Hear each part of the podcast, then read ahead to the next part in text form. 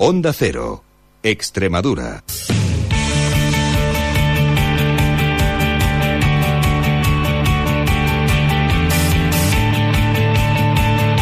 Onda Deportiva Extremadura. Juan Romero.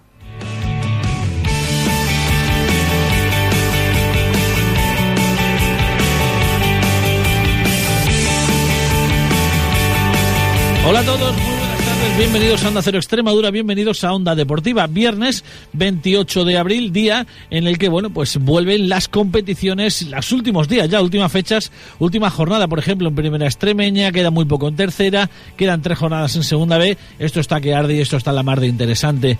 Vamos a hablar de segunda B, como digo, empezaremos en Villanueva de la Serena con el villanovense, que es tercero en el grupo cuarto, con estaremos en Mérida también con, con, nuestro compañero Solo Mérida para conocer la última hora de ese Mérida Mancharreal y el Almendralejo, bueno, porque eso es solo para valientes y vamos a conocer hoy una historia de auténticos valientes. Hablaremos también con nuestro compañero Alfonso Baladés, recordándonos un resultado histórico en el fútbol extremeño. Estaremos en Badajoz con nuestro compañero Arturo Regalado, en Cáceres con el cacereño enfriando el champán y acabaremos, como no, como siempre, con nuestro compañero Antonio Miranda. Gran plantel en el partido de hoy, así que no perdemos un segundo más. Arranca un día más en Onda Cero Extremadura, Onda Deportiva. En el nuevo Dacia Sandero podríamos incluir una cabina de rayos UVA, de alguna manera. Pero hemos preferido que te lo puedas llevar desde 6.700 euros con seguro gratuito. Nuevo Dacia Sandero, así de sencillo. Oferta RCI Bank. Descúbrelo en la red Renault. Dacia, Grupo Renault.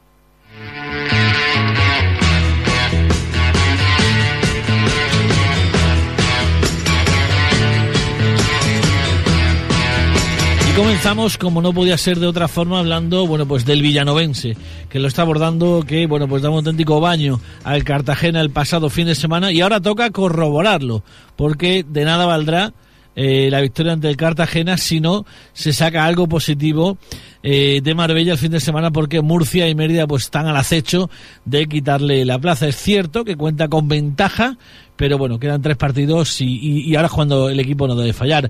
Vámonos rápidamente, Villanueva de la Serena. Iván Gómez, buenas tardes. Hola, buenas tardes. Bueno, pues después de la goleada frente al Cartagena, optimismo en el viaje a Marbella. Sí, encima tú lo has dicho bien claro, ¿no? Que después de llevar el Villanovense toda la temporada ahí entre los cuatro primeros, sabes tú que, salvo alguna jornada que ha estado fuera, como hace poco, que luego ya se ha vuelto a meter, a falta de tres jornadas tú no puedes ya perder esa condición ¿no? de, de tercero o incluso de cuarto, ¿no? Lo que te dé derecho a playo. Ya sabes sabe que el Marbella es un rival difícil. Me pasa que está en hora baja, sabes tú que en la primera parte de la temporada el Marbella estuvo primero, incluso con muchos puntos de diferencia con el Cartagena, luego, no sé, eh, fue bajando hacia abajo, echaron a ganar el entrenador y mira, ahora lo han cogido Falla Agustín Izquierdo, ¿no? Los técnicos extremeños y veremos a ver si si no es un handicap que conozca mucho al villanovense y lo paga el villanovense. Bueno, en cuanto menos sorprende, ¿no? La llegada de Fael y de Izquierdo al Marbella, un equipo que ha estado todo el año entre los cuatro primeros, ha sido líder destacadísimo en la primera vuelta y bueno, el equipo parece que, que, que ha caído, está a tumba abierta y ahora tiran de dos extremeños que, como bien dices, eh, puede ser negativo para el villanovense porque pueden conocer muy bien al equipo de Sanlúcar. Sí, Agustín Izquierdo, al menos, que ya sabes tú que te lo he comentado, que Agustín Izquierdo fue profesor mío el año pasado cuando me saqué el título de entrenador y es cierto que conoce bien al villanovense, le gusta ir a ver al, al villanovense y este año seguro que, que también ha ido varias veces, ¿no? Así que esperemos que no sea el handicap. Yo lo que te he dicho siempre, ¿no? Que Manolo Sanlúcar le conozcan o no le conozcan, sea el rival que sea, siempre intenta jugar por abajo y ya, tío, aunque se tema Manolo Sanlúcar que le conozca, pues el villanovense va a salir a lo que sale siempre, intentar jugando de atrás intentar ganar el partido e intentar dominar. Partido es el domingo a las siete y media, por lo tanto, hemos conocido a lo largo del día de hoy que el equipo va a salir el mismo domingo. Va a salir en la madrugada del domingo, domingo imagino 7 8 de la mañana, para llegar a mediodía a Marbella, comer y después eh, descansar y jugar el partido. Eh, ¿Se ve ambiente de euforia, de optimismo en Villanueva? Pues la verdad que sí, es lo que te comenté el lunes, ¿no? que la gente ya da por hecho que el Villanovense se va a meter entre los cuatro primeros. Decían que, claro, que en casa se ha ganado al, al Cartagena tercero, al Loca tercero, o sea que, que se han hecho buenos papeles, ¿no? Pero ya sabes, tú, tú lo has dicho al principio, que si por ejemplo ahora se pierde contra el Marbella y el Mérida y el Murcia ganan, pues eso ya está apretado de nuevo, ya no te puedes permitir fallarnos. Así que yo ya te dije lo tuyo, tres puntos todavía son poco para darlo por hecho, pero bueno, habrá que ganar el partido por ahí. Bueno, tiene un colchoncito con el Mérida dos partidos eh, la verdad es que, bueno, en ese sentido puede permitirse un tropiezo con respecto al Mérida, no perdería plaza de playoff, pero con respecto al Murcia, bueno, pues la diferencia es de, es de tan solo eh, dos puntos, por lo tanto, bueno, eh, y ahí sí que ahí sí que perdería la plaza caso que el Murcia ganara en Sanlúcar y el Villanovense perdiera en perdiera en Marbella. Sí, el que luego aparte también está pues la matemática inversa, ¿no? La lectura inversa, si el Villanovense gana y el el Mérida y Murcia pierden, que no creo que, pase, pues el Villarreal aseguraría playoff. Así que por eso es muy importante, porque el Marbella apenas tiene opciones, pero vamos, es un rival complicado y hay que darle la fregada. Y otra matemática inversa, que es la que si el se gana y el Cartagena pierde con el Jumilla, que ojo a ese partido, porque llevo sus más y sus menos en la primera vuelta entre Jumilla y Cartagena, pues podría alcanzar la segunda plaza. Pues también, mira, no se me había ocurrido mirar a la, a la segunda plaza cuando he estado mirando, pero mira, es un partido complicado porque sabes tú encima que, que hay, hay rivalidad entre el Cartagena y el Jumilla y sí que yo creo que sí que tiene plantilla el como para ganar al Cartagena. Por lo tanto, bueno, eh, muchos frentes abiertos, pero imagino que, que Sanlúcar y, y los jugadores del Villanovense tienen clarísimo que todas las opciones pasan por hacer un buen partido en Marbella. Y sobre todo lo que he dicho, ¿no? yo creo que lo más importante es ganar, porque mira, aunque se pierda el Marbella, luego a priori hay dos, dos partidos bastante asequibles, ¿no? Contra el Saluqueño y la Roda, pero ya sabes cómo es todo el fútbol y no te puedes fiar, así que si se pueden asegurar los tres puntos este domingo mejor que el próximo, pues mejor. Partido, eh, como digo, Marbella, sitio en principio agradable, fin de semana, puente de mayo. No sé si se van a atrever a viajar eh, Serones con, con el equipo. Sí, sí, sí que sí que hay gente que va. Bueno, de hecho, hace un par de meses empezaron a, empezó la gente a planificarlo y sí que sí que van a ir. El Villanovense ya sabes tú lo que digo yo, que antes no iba mucha gente, pero ahora ya cuando la cosa va bien, pues eh, se van animando mucho más gente. Bueno, nada comparable con la locura que hay en Almendralejo, que vamos a hablar en unos instantes con Iván Benítez, porque vamos, yo creo que van a rondar al final los 10 autobuses para un equipo que, que quiera ayudar a su equipo a salvarse, porque es fácil eh, viajar cuando toca celebrar, pero hay que ser valiente viajar cuando toca a tirar de, arrestos y tirar eh, bueno del equipo que está en una mala situación y ayudarle a, seguir un año más en segunda vez. Así es, tú ya sabes lo que yo te comenté, cuando el Villanovense era el equipo ascensor y se solía estar jugando por luchar del descenso, eh, a Jaén, a San Fernando y todo pues íbamos cuatro aficionados. Ahora la gente se apunta porque va bien, así que lo que has dicho tú, no, mucho mérito tiene el Extremadura, lo que está consiguiendo, han conseguido ilusionar a la ciudad, ellos creen en en el equipo, creen en que se va a salvar y lo más importante de todo es que apoyan al equipo. Muy bien, Iván, pues eh, que el Villanovense gane en Marbella, cómo no, y si además el Cartagena pierde y, el equipo de Sanlúcar es segundo, pues miel sobre hojuelas. Buen puente, buen fin de semana, a la vuelta hablamos. Vale, gracias, igualmente.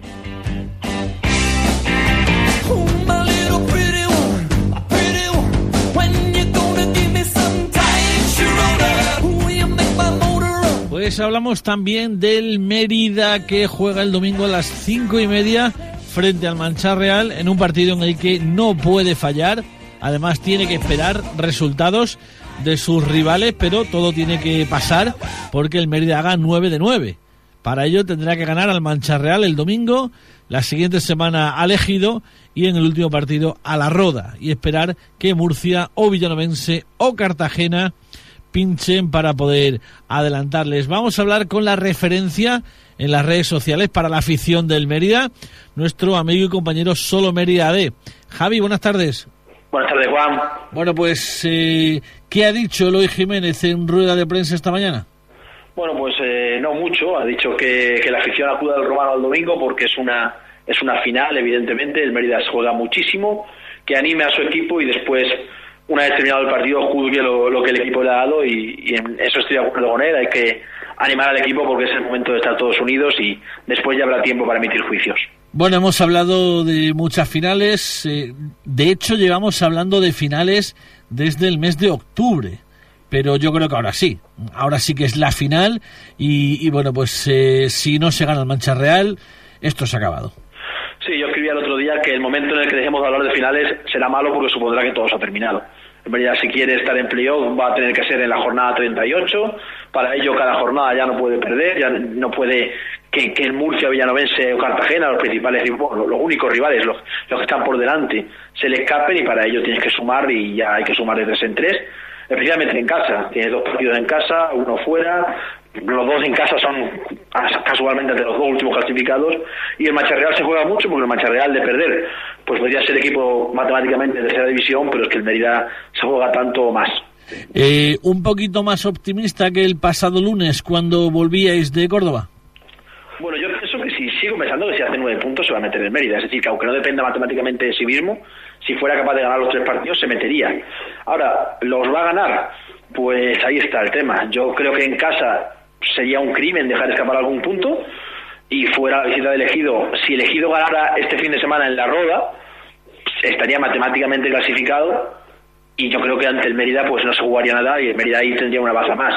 Pienso que no somos favoritos, pero estamos en buena disposición para lograr el objetivo. Estás en el, en el momento justo, es decir, eh, ¿se habría firmado al principio de temporada estar en esta posición o quizá con un puntito más? Bueno, quizás hubiera firmado estar en la posición de la semana pasada, en la cual uno dependía matemáticamente de sí mismo. Ahora, en septiembre, octubre, seguro que se hubiera firmado, quizás antes de empezar la temporada no. Pero bueno, el caso es que se hizo un equipo para intentar entrar en playoff, para luchar por el playoff, y se está luchando por, por ese objetivo hasta el final, por tanto, hay que estar, hay que estar con el equipo porque otra cosa no podemos hacer. ¿Sorprende que el equipo haya puesto entradas a tan solo 5 euros y se hayan vendido poquitas? ¿O esperamos que durante el fin de semana sea bueno una especie de avalancha.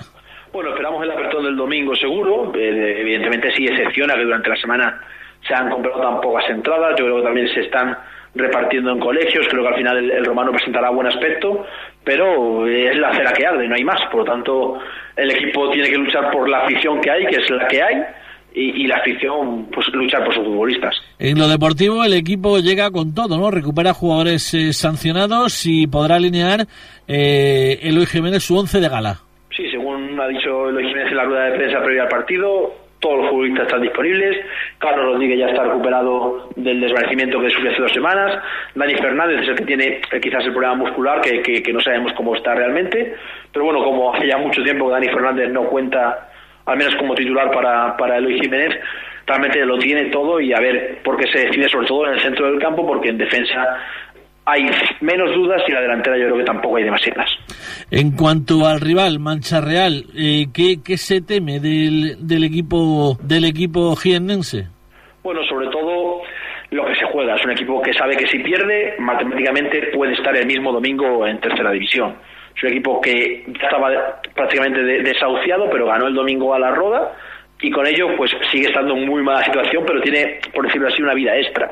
Veremos si la quema en el Romano, viene con, con Borja Romero, él es futbolista del Mérida, él es lateral derecho, aquí en, en Mancha Real está jugando en muchas posiciones distintas, viene con Airán Benito, que fue la sensación de la primera vuelta de la, de la liga, ha notado un bajón importante en la segunda vuelta, viene con Rodolfo Bodipo, aquel delantero de primera división como entrenador, cogió el equipo hace, hace cinco semanas, y viene a morir al romano, prácticamente viene a, a ver si, si son capaces de, sacar tres puntos que les sigan manteniendo con vida, pero sabiendo que es muy complicado.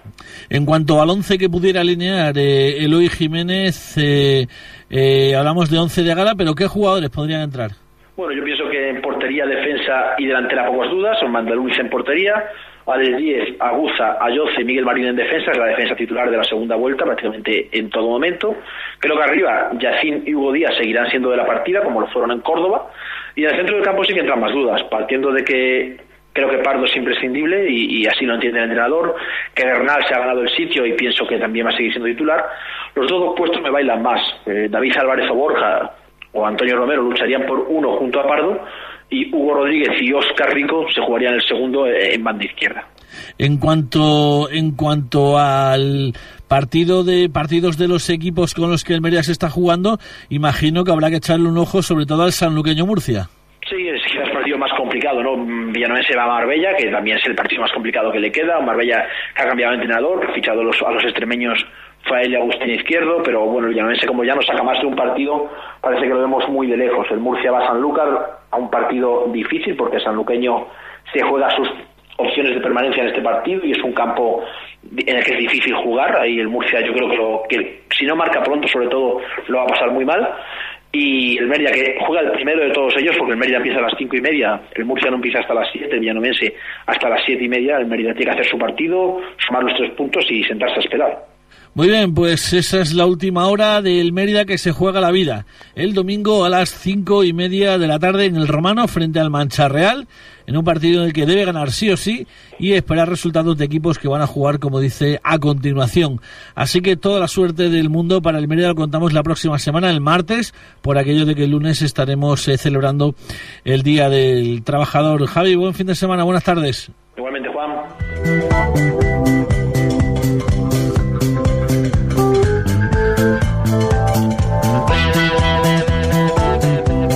Continuamos, eh, lo hacemos ahora marchándonos hasta Almendralejo. Iván Benítez, buenas tardes. Hola, buenas tardes. Bueno, pues eh, es tremendo. ¿eh? Yo quiero dejar para el final de Extremadura porque es de auténticos valientes, de auténticos valientes, de auténticos locos por el fútbol lo que están haciendo en Almendralejo. Van ya cerca de nueve autobuses, creo, me da la impresión de que se va a llegar a los 10 sin duda el fin de semana a poco que la afición apriete un poco. Más coches particulares estamos hablando de casi un millar de espectadores que van a estar el domingo en Jaén dejándose la garganta dejándose el alma por su club por la Extremadura yo creo que es algo para enmarcar. Pues sí la verdad es que yo creo que está siendo la detonante de esta segunda vuelta. Yo creo que la Extremadura prácticamente todos los partidos tanto en Almendralejo como lejos de, del Francisco Era está jugando con 12 jugadores creo que ahora es el momento vital de la temporada y Extremadura, por supuesto, como todas toda esta segunda vuelta no va a estar solo y va a haber un desplazamiento masivo. Yo diría que, como tú bien dices, alrededor del millar de, personas van a estar el domingo presenciando el partido en, en la victoria, en, en, Jaén, y creo que es de elogiar lo que está haciendo la afición de, de Extremadura. Un Extremadura que, bueno, pues eh, ahora mismo cuatro puntos por encima del descenso directo, tiene a dos puntos Recreativo, Linares, eh, bueno, pues la verdad es que de ganar en, de ganar en Jaén sería un auténtico golpe encima de la mesa. Sí, yo creo que es un partido muy importante, yo creo que Extremadura tiene que, que ser consciente de ello, como, como creo que lo es. Creo que también es muy determinante para Jaén, porque el Jaén todo lo que no se va a ganar es prácticamente decir adiós a la categoría. Por eso quizás Extremadura tenga que aguantar eh, los 15-20 minutos que saldrá, imagino, el equipo, eh, equipo local en y también practicar un poco su fútbol, eh, poco competitivo, más, más práctico, más vertical, que seguro que disputará ocasión. El que no va a estar es Pierre, que se despedía la pasada semana, va a estar con su selección, con Camerún. ¿Habría alguna opción de recuperarle para la última jornada si Camerún cayera eliminada? Eh, es complicado porque el último partido de Camerún es el día 15 de mayo. Debe, para, para que eso pudiera, pudiera darse, debería haber, de eliminarse antes de, llegar al último partido. O sea que el último partido no se jugará nada, pero es prácticamente casi imposible. Pierre eh. solo estaría prácticamente casi, vamos, seguro, solo a la vuelta de un hipotético playoff un play-out de descenso que esperemos que no se juegue, sino que el Extremadura se, se, se quede en segunda B. El que sí ha renovado es Willy, bueno, pues eh, más tiempo, más temporadas para, para el Búfalo en, en Extremadura, en Almendralejo. Sí, como él bien ha dicho, el equipo de su vida, el equipo de su corazón, pues, se crió en las categorías inferiores del ya desaparecido Club de Fútbol Extremadura, volvió para ascenderlo a segunda vez, lo consiguió y creo que está haciendo una temporada bastante eh, asequible porque lleva nueve goles, un equipo que va a pelear por, por no descender. Yo creo que no son malos datos, contando que en Navidad tan solo contaba con dos goles. Yo creo que al fin y al cabo el trabajo le está dando su fruto, le está premiando, un jugador muy querido por la afición local y creo que, se merece esta renovación. Pues eh, muchísima suerte eh, para la Extremadura. bueno, pues no sé si llega Boateng al partido o se lo pierde. No, no, son las únicas dos bajas, Pierre y Boateng. Pierre y Boateng, bueno, pues el músculo africano que se pierde, pero seguramente que la calidad de Javi Pérez, o no sé si incluso de, de, Tejera, si le llegará a poner o no, al, al chaval, al, chaval de la cantera. Eh, en principio va a ser el mismo 11, tan solo Cristóbal sustituirá a, a Pierre, Javi Pérez en el medio y doble bote Fal Pereira. Pereira, el jugador del, del Extremadura B, que bueno, pues ya, ya jugó el pasado fin de semana dando además muestras de la calidad que tiene, así que bueno, pues eh, suerte eh, para el Extremadura en Jaén la verdad es que vamos a estar magníficamente representados por ese, por ese montón, esa cantidad de gente que se va a dar un montón de kilómetros eh, a la espalda para apoyar a su equipo. Así que, bueno, pues eh, mucho cuidado en la carretera. Eso sí, les queremos a todos de vuelta porque todos son fundamentales, todos son importantes, pero sobre todo también, si es con los tres puntos, mejor que mejor. Iván, hasta la próxima semana. Buenas tardes. Hola, buenas tardes. Estoy acorralado de.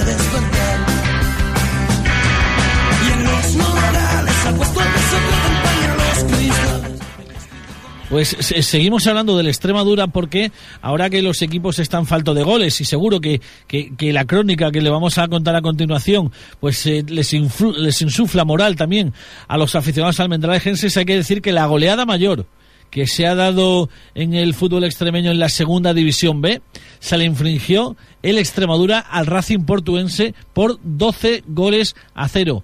Alfonso Balader, buenas tardes. Buenas tardes, Juan. Vamos a hacer desde aquí un llamamiento al gol para la terna de nuestros equipos en la categoría de bronce, ahora a falta de tres finales donde se están jugando la temporada.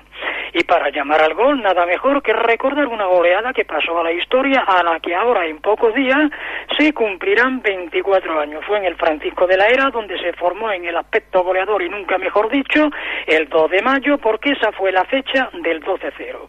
En esta categoría no es muy normal que se registren estos guarismos porque cualquier equipo de la zona baja tiene argumentos para plantarte cara. No es fácil ganarle a nadie y menos meterle 12. De hecho, han tenido que pasar 23 años para que un equipo, el Barcelona B, igualara esta cifra. Igualmente, en circunstancias que apuntan claramente a un tongo y un amaño en las apuestas de partido, algo que la mafia italiana que ha estado detrás del Eldense parece ser que no era la primera vez que en esta temporada ya habían hecho. Pero un 12-0 canta y es muy sospechoso. Hablamos ya de cantidades importantes y esto ya encendió todas las alarmas. En el caso del Extremadura Club Fútbol resulta que en el partido de ida jugado en el José del Cubillo, los jugadores del Racing Club Portuense se emplearon con excesiva dureza, siendo benévolos y los azulgranas se la tenían jurada y guardada para el partido de vuelta.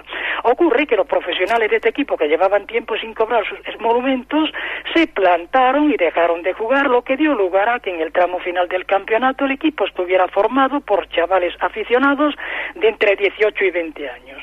En esas circunstancias, el Extremadura, de haber sido otro el rival, lo hubiera despachado por la vía rápida y punto. Vamos, que no hubiera hecho sangre. Pero aunque no estaban los profesionales, eso sí, era el portuense y su entrenador Juan Flor todavía permanecía. Un entrenador que a cuento de todo esto, a la finalización del partido en la sala de prensa, tuvo con Ortuondo un altercado importante. Vamos, que se lió el 2 de mayo. Del 12-0, Melenas hizo cuatro, Sate y Pedro José dos cada uno, y con uno hito Manuel y José Ignacio Soler Bayona. El otro fue en propia puerta. Esa temporada 92-93 se clasificaron Las Palmas, Jerez Deportivo, Granada y Real Jaén, no ascendiendo ninguno de ellos. El Extremadura era de los punteros, tal es así que la siguiente temporada 93-94 se, se proclamaba campeón a falta de dos jornadas. Era la jornada 36, frente al Granada se decantó la batalla donde recuerdo que jugaba Pepe Mel y después quedó encuadrado en un grupo con el Manlleu, Numancia y Langreo frente al que consiguió el ascenso el 14 de junio del 94, tres ceros con doblete de Melena y el otro de Manuel. Recuerdos maravillosos porque recordarlos es volver a vivirlos, pero vamos a ir terminando este partido. El Extremadura Club Fútbol ascendió por primera vez a la segunda división a la temporada 53-54 y permaneció hasta la 60-61. Para que os hagáis una idea de cuánto cobraban los futbolistas por esas fechas, el pacense Carmelo Echave Calín tenía una ficha de 55.000 pesetas y un sueldo de 2.500. El último Extremadura que jugó en segunda división fue Rovira, Damaso Enrique Blandón, Pascalín, Rodríguez II, Pereira, Lechuga, Pedro Vecino y Jiménez. Recuperó la plata 33 años después, en el 94, con Paco Amador, José Cortés, Manolo Pinto, Pepe Tirado, Carlos Astre, Antonio Álvarez Hito, Pedro José Lorenzo Galán, el canario José Cabrera y el choquero Manolo Peña y arriba la doble M, Manuel Alfredo Mosquera Bastida y el astigitano José Antonio Rodríguez Melena. Fue baja el oliventino Félix Carballo, que en unión de José Cortés y Pedro José, el año 90 eh, todavía estaban jugando con el Extremadura en tercera división, Hito era juvenil y en el 96, un 2 de junio en Albacete, esos futbolistas ascendieron y después jugaron con esa camiseta en primera división. Ojo, algo que nadie había hecho con anterioridad ni se ha vuelto a hacer en el fútbol español. Felicidades y yo al menos moralmente le voy a dar la medalla al mérito deportivo de Onda Deportiva Extremadura, siempre que Juan Romero y Antonio Miranda estén de acuerdo, claro. Por supuesto, por supuesto que sí, Alfonso. Muy buenas tardes. Un abrazo. Encontré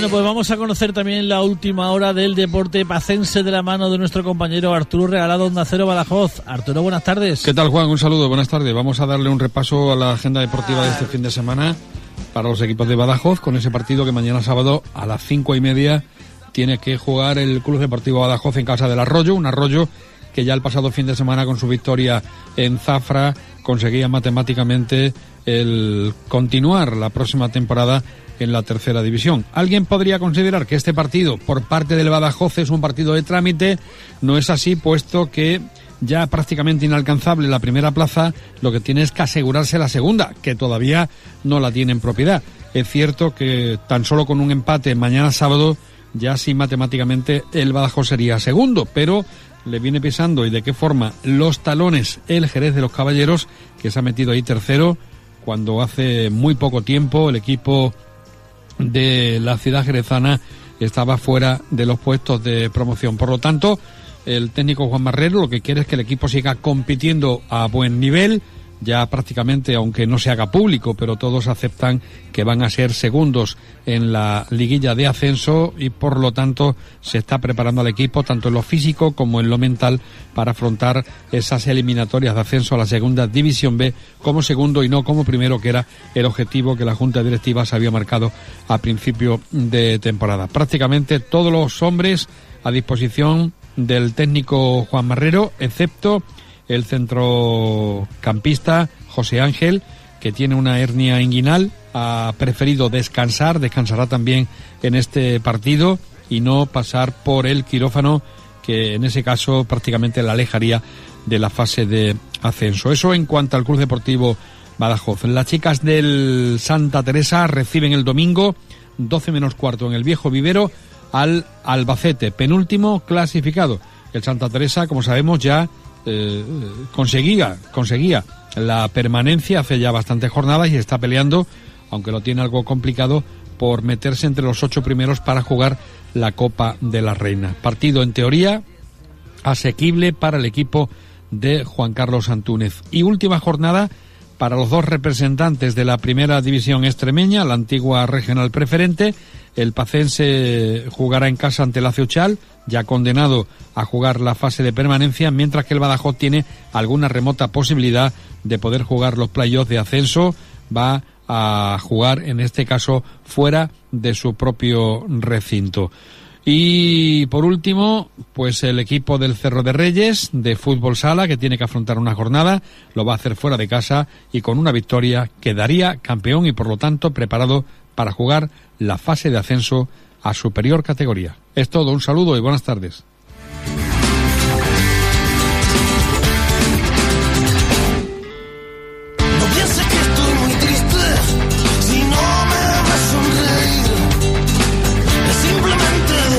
Pues continuamos, lo hacemos ahora, bueno, pues eh, en un equipo que debe ser campeón sí o sí este fin de semana en tercera división, como es el Club Polideportivo Cacereño.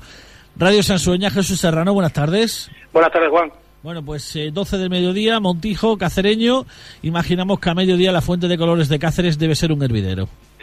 Bueno, yo creo que todo el mundo está esperando que llegue el momento en que matemáticamente el cacereño sea campeón para ir a celebrarlo pues a un sitio de referencia en Cáceres, que es la fuente luminosa, donde celebra el cacereño, bueno, pues los campeonatos y los ascensos cuando los ha tenido, y también el Cáceres Club Baloncesto celebró, bueno, pues la participación en Copa del Rey, en Copa Europa y la Liga ACB.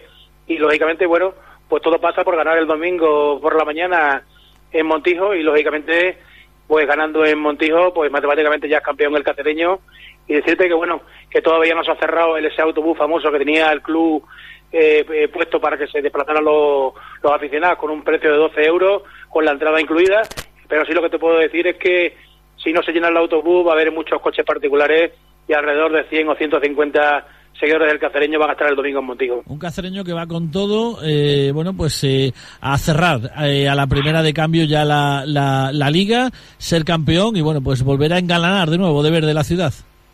Sí, y solo va a tener Adolfo la baja de, de Santipolo, que parece que la lesión que ha tenido se le ha reproducido y también ha tenido un problema estomacal y lógicamente no va a estar en el lateral derecho, estará eh, Pablo Molina en el lateral izquierdo, pero tiene prácticamente todo el equipo Adolfo. Creo que van a viajar todos los jugadores porque lógicamente si finalmente se, pro se proclaman en campeones quieren que lo celebre todo el equipo y como te decía, pues entre 100 y 150 espectadores se van a dar cita en, en Montijo para apoyar a su equipo y para celebrar si finalmente consigue el cacereño los tres puntos en Montijo. Eh, por cierto, Cáceres, eh, último partido esta noche en baloncesto. En Lev Oro juega en Huesca frente al Magia. Y bueno, pues se ha visto metido en una polémica, ¿no? En la que está, eh, tiene que perder contra Magia porque también Logroño se juega el descenso. Bueno, yo creo que Ñete Boica durante toda la semana ha dicho que va a viajar con todo el equipo, va a ir Parejo y Marco, aunque no van a poder jugar, porque lógicamente están los dos lesionados, pero quiere el entrenador del Cáceres que viaje todo el equipo. Han viajado en la tarde de ayer todo el equipo para estar juntos. Y bueno, pues mala racha la que lleva el Cáceres, lleva cuatro derrotas consecutivas, lo que van a intentar los pupilos de Ñete Boiga es en ganar en Huesca, despedir la temporada con una victoria. Y bueno, pues indirectamente si el Cáceres es capaz de ganar en, en Huesca, mandaría a un equipo histórico como la Magia Huesca a la Liga Les Plata, cuando durante muchos años militó con el Cáceres en Liga CB.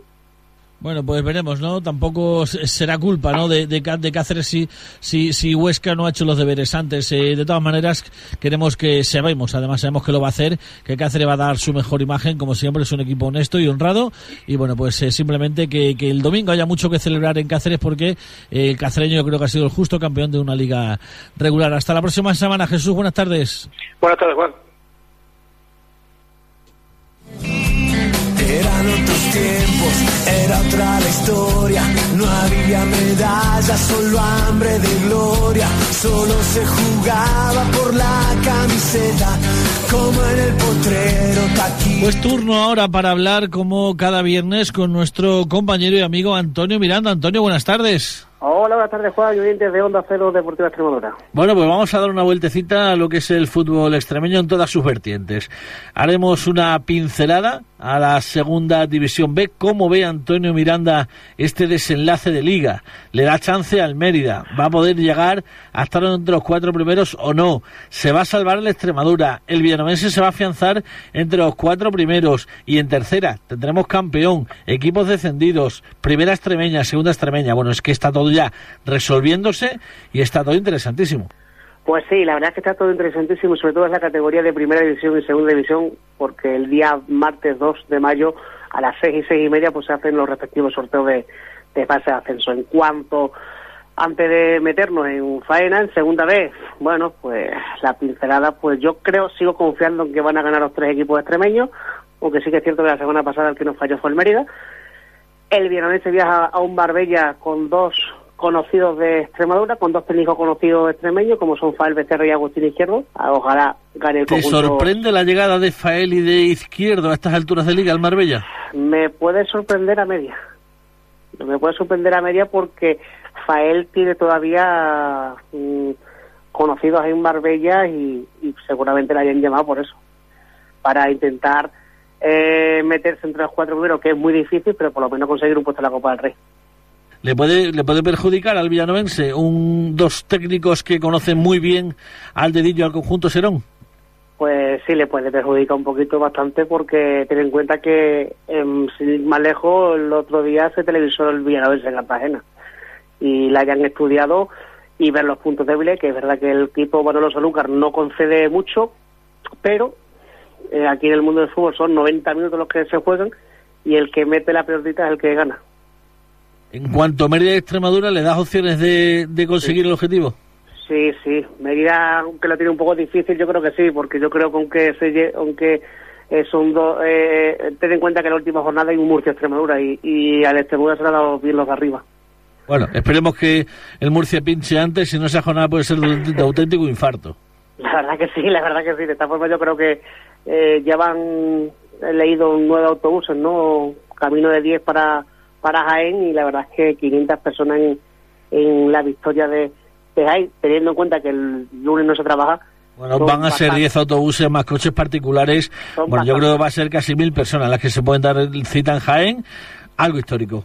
La verdad que sí, la verdad que sí. Luego, estamos, se está viviendo en Almendralejo tiempos de cuando estaban en segunda para ascender a primera.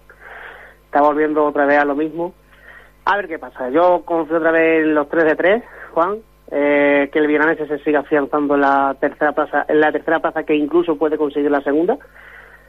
Y el Mérida ganar al Atlético Mancha Real a la espera de que falle el Murcia, que juega en San Lucas, si no me equivoco, en el cartel sanluqueño y evidentemente le damos la victoria al Extremadura ante el Jaén para que porque uno de los de los que van de los que van arriba va a tener que sí o sí En tercera división, ¿habemos campeón?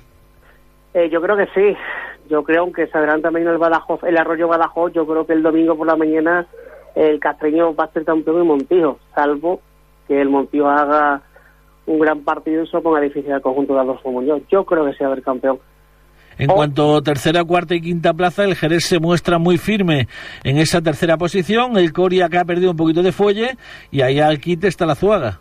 Eh, sí, ahí el Jerez se ha puesto tercero al ganar su partido el otro día. Le empataron al Coria en el último minuto, mm, en Pueblo Nuevo, además de los, dos goles, dos golazos del conjunto local. Y, y no es que haya perdido fuelles, pero sí que puede presentar algo de duda de cara al partido del domingo, aunque es verdad que juega con un virtual descendido como la estrella. Y en cuanto a la Zuaga, pues sí, ganó su partido en Olivenza y esta semana para el campo del amanecer que ya tiene todo todo hecho. Y por la parte de abajo, preparen desfibriladores porque se va a vivir un pueblo nuevo, Fuente de Cantos, no apto para cardíacos. La verdad es que no, intentó el Pueblo Nuevo poner el partido de, eh, para mañana sábado, el conjunto visitante Fuente de Canto no pudo y, al, y ahí al Fuente de Canto lo que le vale ganar.